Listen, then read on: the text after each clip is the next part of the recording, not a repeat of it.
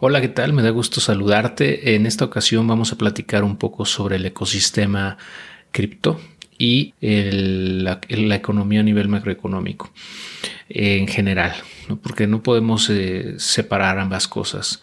No podemos ver el ecosistema de las criptomonedas y de las, por ejemplo, de la bolsa de valores o cualquier mercado sin analizar cómo estamos en el macro a nivel mundial en cuanto a términos económicos.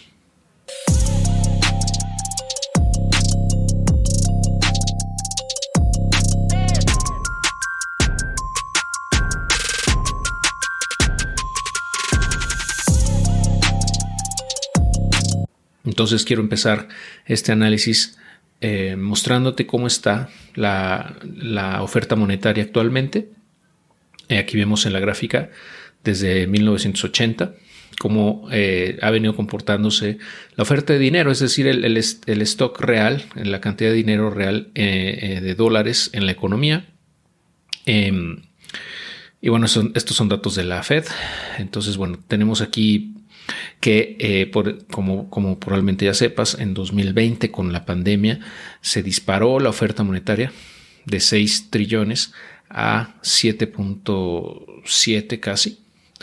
Eh, eh, de manera muy, muy, muy rápida. Entonces, ese shock en la oferta monetaria ha tenido efectos, como ya lo hemos visto y como lo comentábamos en su momento, en la inflación a nivel mundial y bueno, eh, también nos ha afectado acá en México, ¿no? Sin duda y en, todos los, países, pero eh, pues al final de cuentas es un efecto colateral, ¿no? De ese incremento de la masa monetaria que en su momento se dio y también por otro lado de las tasas de interés tan bajas. Aquí en esta otra página que estamos viendo eh, podemos, podemos visualizar las las tasas de interés históricas desde 1980 también, eh, donde los 80 estuvieron altísimas en Estados Unidos. Estamos, hablando de las tasas en Estados Unidos de 2000, perdón, de 1980 a 2023.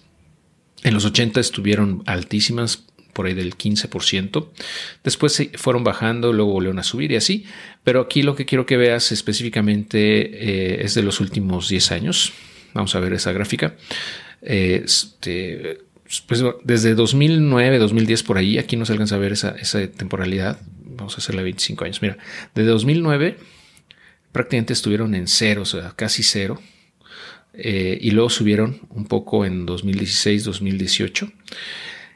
Pero con la pandemia las volvieron a bajar a cero otra vez prácticamente a punto 25 creo estaban o punto 5 y de ahí han eh, después eh, a finales de 2000 no perdón a principios de, 2022 empezaron a subir las tasas de manera aceleradísima. Como puedes ver esta tendencia o sea ya vista en, el, en, una escala de 25 años pues es súper rápida no o sea es increíblemente rápida la velocidad en la que se incrementaron las tasas de interés y eso también pues ha tenido un efecto en el costo del dinero, que esto de las tasas de interés no es más que eso, el costo del dinero. Entonces, ah, eso también afecta acá y en todos los países a nivel mundial porque bueno, tomamos como referencia las tasas de la Fed, de la, de la Reserva Federal de Estados Unidos, y eso rige básicamente el mundo entero en cuanto a tasas de interés. Eh, entonces aquí en México, bueno, se han ido incrementando también las tasas, por eso es que ahora vemos eh, CETES en 11%, etcétera, ¿no? Porque hay un diferencial más o menos como de 6% entre la tasa de Estados Unidos y la de México. Eh, y bueno, pues eh, entonces eh, este, esto también encarece todos los créditos. de esta manera están tratando de controlar la inflación, que es la que te voy a mostrar a continuación. También aquí es una gráfica, perdón, es una tabla histórica Ah, porque bueno, la, la, chart de la gráfica aquí no es muy clara, pero es que está en una escala de también desde los 80, entonces eh, pues no se alcanza a apreciar, ¿no? Por eso mejor lo voy a ver en, esta tabla que es ya con datos. Puedes ver, por ejemplo, va por mes, ¿no? Desde 1980, de enero del 80 a la actualidad. Eh, y la, la, inflación, ¿no? En los 80 fue altísima, fue brutal a los primeros años de 13%, 14, 10%. y después de dos años aproximadamente eh, fue que empezó a bajar y tardaron como tres años eh, en controlarlo, ¿no? en total. Después ya al final de los 80 mantuvo un, nivel más o menos moderado, entre 3, 2 y 3%, pero después se volvió a disparar, ¿no? A principios de los, a finales de los 80 y principios de los 90, eh, hasta 6%, etcétera. Duró muchos años ¿no? en, ese, en ese rango. Después ya se, se, controló y duró mucho tiempo entre 1, 2, 3%. Incluso hubo meses en donde fue negativa la inflación, en, en enero de 2015, por ejemplo, varios meses de 2015. Uh, pero bueno, se mantuvo en ese rango entre 1, 2, 3% durante varios años hasta, como sabes, la, la pandemia, ¿no? Empezó a pegar la inflación a elevarse en marzo de 2021 y en mayo de 2021 ya empezaba a notarse eh, por encima del 5%. Eh, aquí hay que aclarar nada más mencionar que la, tasa de referencia objetivo de la, de la Reserva Federal de Estados Unidos es del 2%. Entonces, desde marzo de 2021 se superó ese, ese, ese, ese rango del 2%. Eh, entonces, de hecho, desde este punto se deberían de empezar a tomar medidas con respecto a las tasas de interés para controlar la inflación, pero no se hizo. Pasó todo 2021 y ya fue hasta que se empezaron a dar tasas de prácticamente 9%, ¿no? 8% por aquí en marzo de 2022, que fue que empezaron a subir las tasas.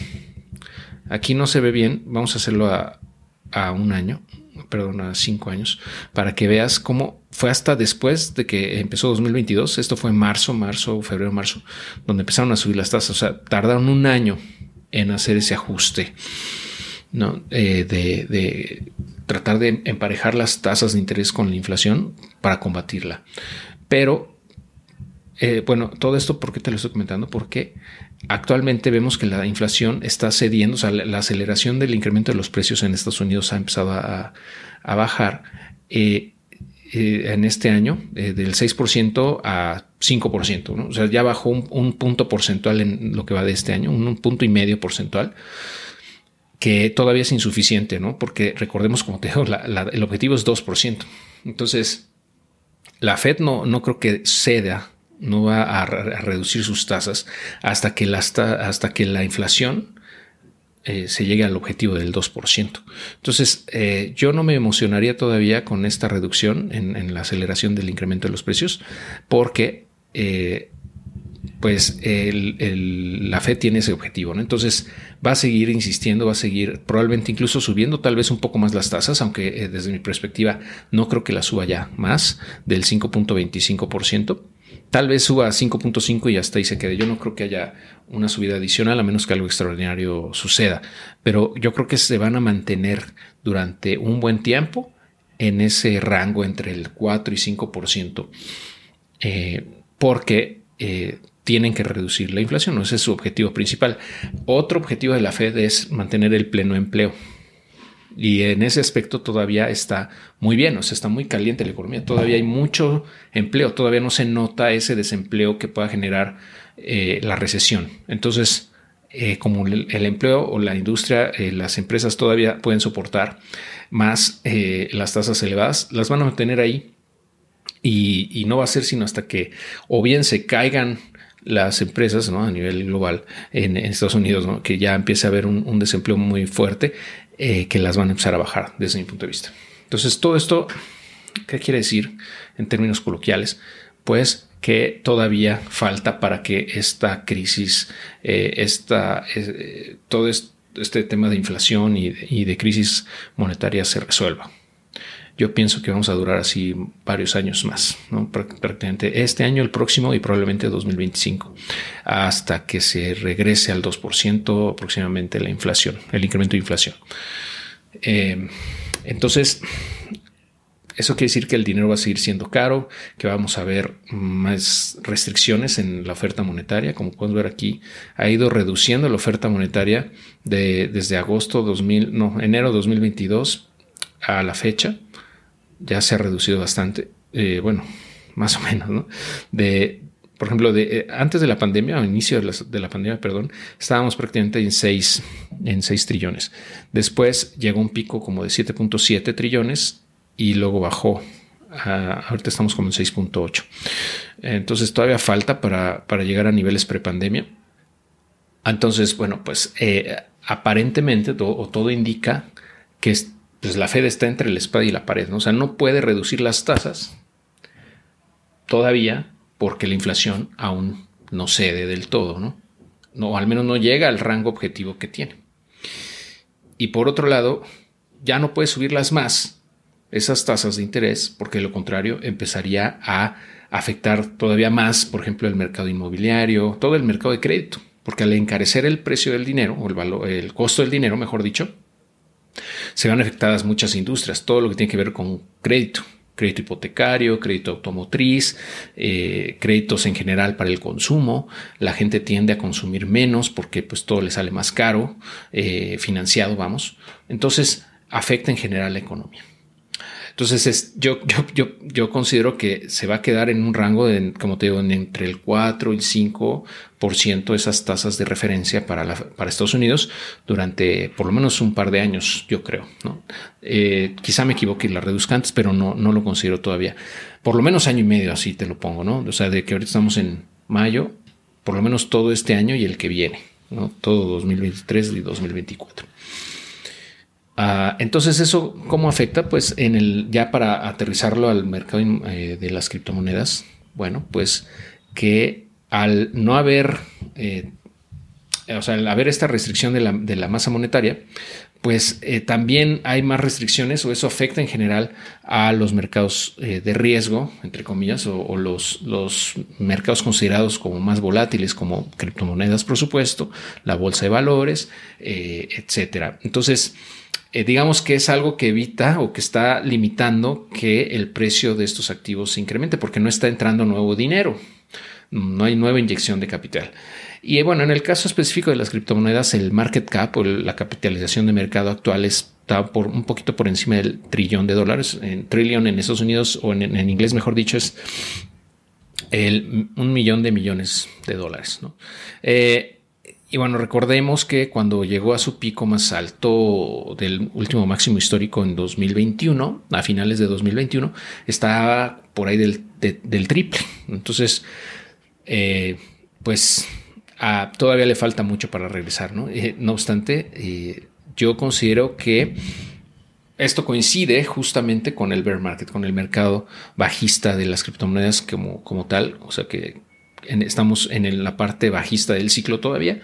Entonces, por eso, aunado con todo lo anterior que te he comentado, pues suma a que este mercado, este, esta industria esté un poco estancada, ¿no? Y lo podemos ver en, el, en la acción del precio, por ejemplo, de Bitcoin, de la primera, la, la más importante, pues que viene, como te digo, ha venido ahí rebotando entre los 15 mil dólares, los 30 mil dólares en los últimos meses.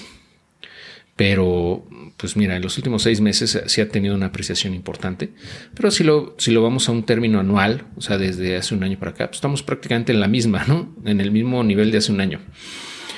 Y si nos vamos al máximo de, digamos, de historia, pues vemos que no está ni a la mitad del máximo histórico de finales de 2021, ¿no?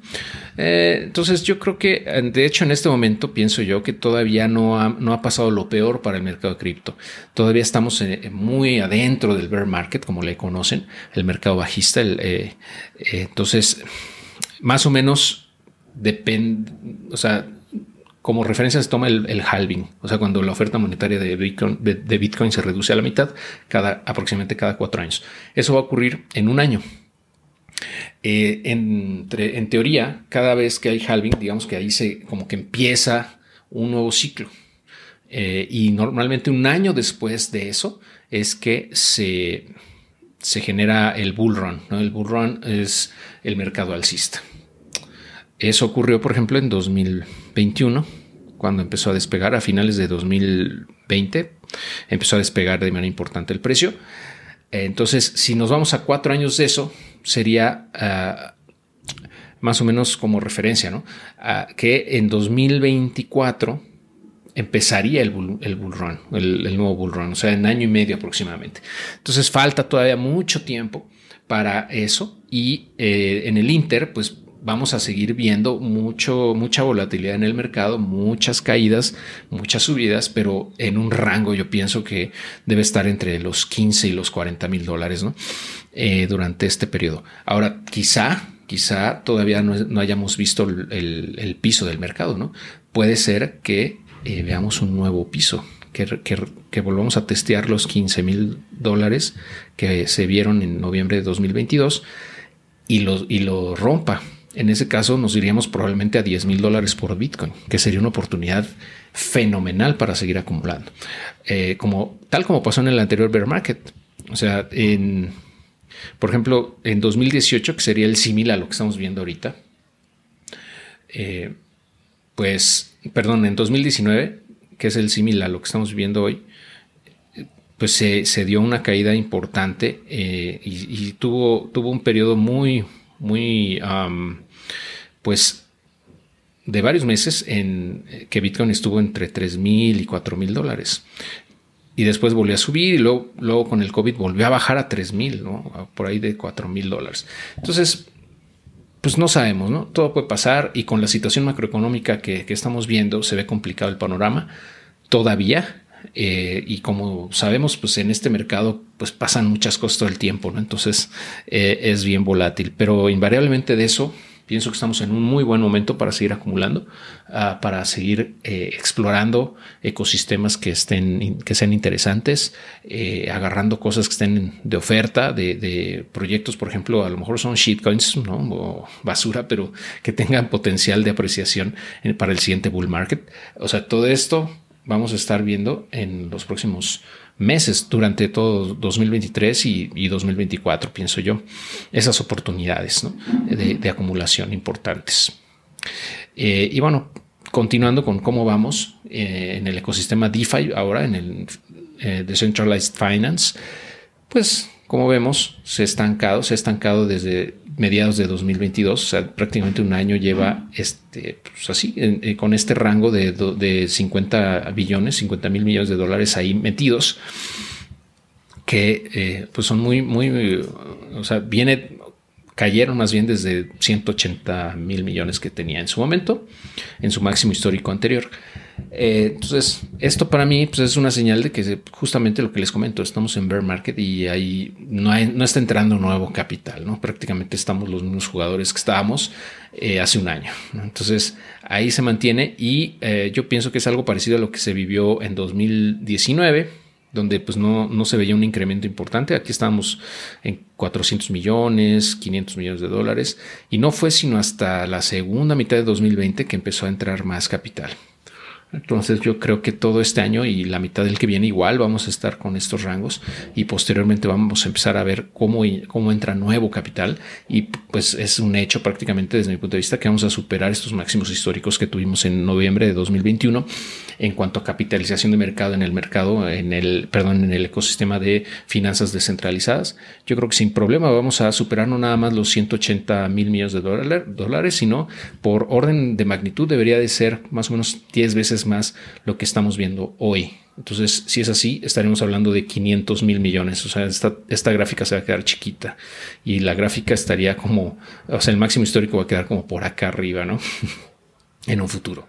¿Eso qué quiere decir? Bueno, pues que va a haber mucho dinero entrando y, por ende va a subir de precio un montón de, tokens o de, criptoactivos que ahorita pues están en precios relativamente baratos en comparación al máximo histórico que tuvieron hace, hace un año y medio y que eh, si sobreviven este bear market, van a verse beneficiados sin problema, ¿no? Sin duda alguna. Eh, entre ellos, por ejemplo, que he mencionado yo en otros videos, está AVE, está MakerDAO, está Core Finance, eh, pues, y, las criptomonedas que son de las blockchains principales, que son el mismo Ethereum, Avalanche, Polkadot, Chainlink, perdón, Matic de Polygon. Cosmos, etcétera, ¿no? Hay muchas otras. Em, por ejemplo, podemos ver aquí rápidamente las cadenas de o las, blockchains para que te des una idea de cómo, cómo están. Aquí en Chains. Aquí está la participación de eh, Ethereum, tiene el 60%, luego sigue Tron, luego Binance Smart Chain, Arbitrum, Polygon, Optimism, Avalanche y bueno, hay otras más.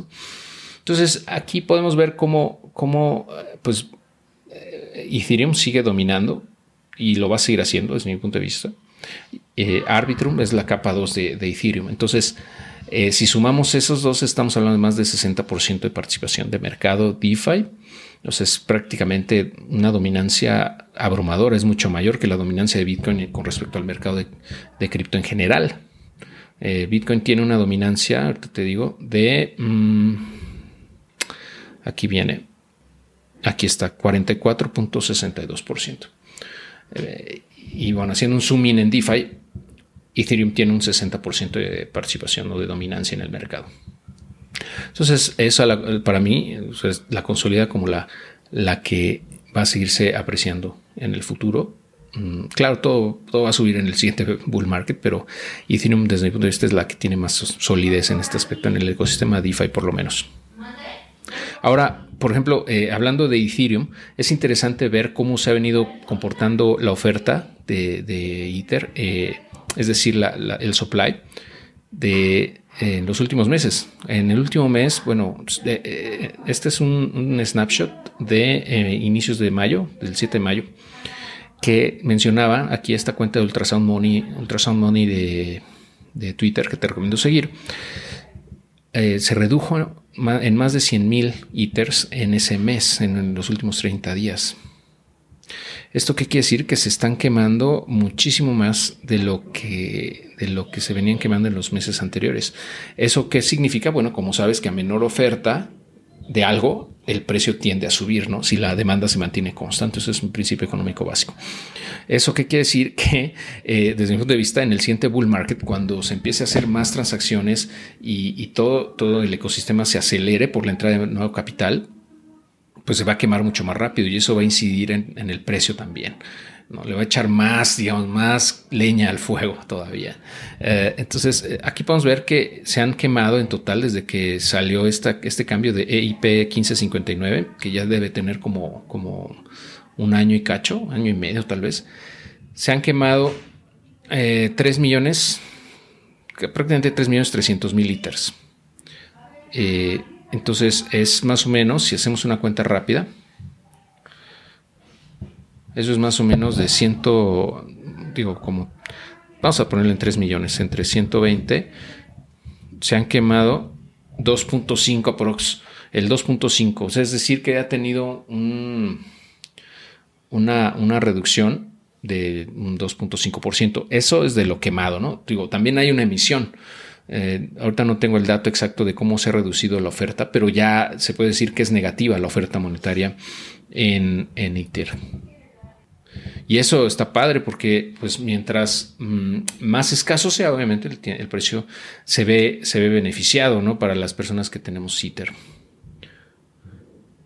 Y bueno, aquí te dejo también este enlace de eh, Wiki Ethereum News, en donde cada semana puedes venir y ver cuáles son las noticias más importantes de la semana en, el ecosistema de Ethereum. Aquí vemos, por ejemplo, que la Beacon Chain se detuvo eh, dos veces, o sea, dejó de, finalizar transacciones o de, validar y cerrar transacciones en dos ocasiones en las últimas 36 horas. Y tuvo su primer eh, leak de inactividad. Ah, digo, estos son, eh, al final de cuentas, es software y puede ser susceptible a errores. Eh, pero bueno, se está, se está revisando lo que mencionan y eh, bueno, te puedes enterar de cómo va, ¿no? ¿Qué es lo que pasó? Todo. Y aquí, por ejemplo, se menciona esto que te estoy diciendo, de que la oferta de ITER eh, bajó en 100 mil ITERs en 30 días, que es justo este enlace que te estoy mencionando. Pero bueno, lo, importante es que este ecosistema y, en general el, el ecosistema cripto sigue creciendo por dentro, o sea, siguen trabajando, siguen desarrollando tecnología, siguen haciendo cambios. Ah, aquí, por ejemplo, vienen los estándares, los, los cambios que están proponiéndose en los siguientes meses, eh, etcétera. ¿no? Vamos a ver cómo está el desarrollo de, o sea, cuántas personas están trabajando en cada cadena, nada más para que te des una idea de cuántas personas están en general en este ecosistema trabajando cada semana en eh, crear cosas. Mira, aquí me, encontré este enlace de Chain Debrief en donde mencionan cuáles son las eh, blockchains con la mayor cantidad de desarrolladores en 2023. Esto salió en marzo de 2023. Bueno, aquí son la cantidad de nuevos desarrolladores que han escrito eh, open source o, bueno, código de open source en 2022. 61 mil, o sea, se agregaron 61 mil. Y aquí vemos cómo se ha venido eh, eh, incrementando la cantidad de desarrolladores, activos. Aquí vemos como, como independientemente del precio, que es la barra gris, o la línea gris, perdón, el número de, desarrolladores sigue, sigue muy alto. Vamos a ver las, cuáles son las, las blockchains con más desarrolladores. Aquí dice que Ethereum es la blockchain con la mayor cantidad, si sumamos los que están de tiempo completo, tiempo parcial o de solo una ocasión, eh, que han tenido la mayor cantidad de desarrolladores en el ecosistema. Es 2.8 veces más grande que la que le sigue. Aquí está Ethereum y la, que le sigue es Polkadot. Luego sigue Cosmos, Solana, Polygon, etc. Bueno, aquí dice Ethereum se eh, sumó casi 15.000 nuevos developers en 2022. Y bueno, aquí vemos, es impresionante Polkadot también, si lo ves bien. O sea, cómo tiene 2.000 desarrolladores en esto, desarrollando tecnología, creando código y soluciones. Pero bueno, Ethereum es el campeón, sin duda. Y lo que menciono aquí, tal cual que en resumen, pues Ethereum todavía tiene o mantiene eh, el liderato, o el liderazgo, mejor dicho, entre las blockchains en cuanto a la cantidad de desarrolladores, seguido de Solana, Polygon, Cosmos y Polkadot. Eh, ecosistemas emergentes como Sui continúan liderando la carrera entre las blockchains más pequeñas, mientras Aptos, Mina y Osmosis eh, le siguen de cerca. Y aunque esta métrica es poco reconocida o poco valorada, ¿no? Este, o, subvalorada o subvaluada, eh, es importante recordar que los desarrolladores son la fuente de aplicaciones de innovación y eso se puede trasladar después o cuando ya entremos al, bull market en valor para los usuarios. En fin, eso es lo que, lo que por ahora te quiero comentar. Eh, en resumen, ¿no? Se, se, ve muy, muy prometedor en el futuro, en, en el próximo año y medio. Eh, cuando empiece el bull market se ve muy, muy interesante lo que va a ocurrir, pero realmente ahorita es donde debemos de empezarnos a, meter, a ver qué están haciendo las cadenas, cuáles son las que tienen más potencial, a, eh, empezar a, promediar nuestro, lo que sabes del DCA, ¿no? Dollar Cost Average, para poder eh, tomar o, aprovechar los precios. ¿no? Si tú estás interesado en este ecosistema, pero todavía no le entras en sí, te invito a que te suscribas a mi curso gratuito de cripto, en donde vas a entender por qué eh, este ecosistema es tan relevante y cómo tú puedes participar en él, o sea, cómo puedes eh, integrarte al mismo, no nada más como especulador, sino también ya quizá construyendo algo eh, o bien educando a otros sobre el mismo. pero básicamente para que entiendas de qué va, cuál es el valor que trae a la mesa y cuál es su potencial futuro pues con eso tienes, con ese curso que son como seis horas de contenido. ¿no? Eh, bueno, por ahora te dejo, me despido. Espero que esta información te haya resultado de mucho valor. Nos estamos escuchando, viendo eh, muy pronto. Hasta luego.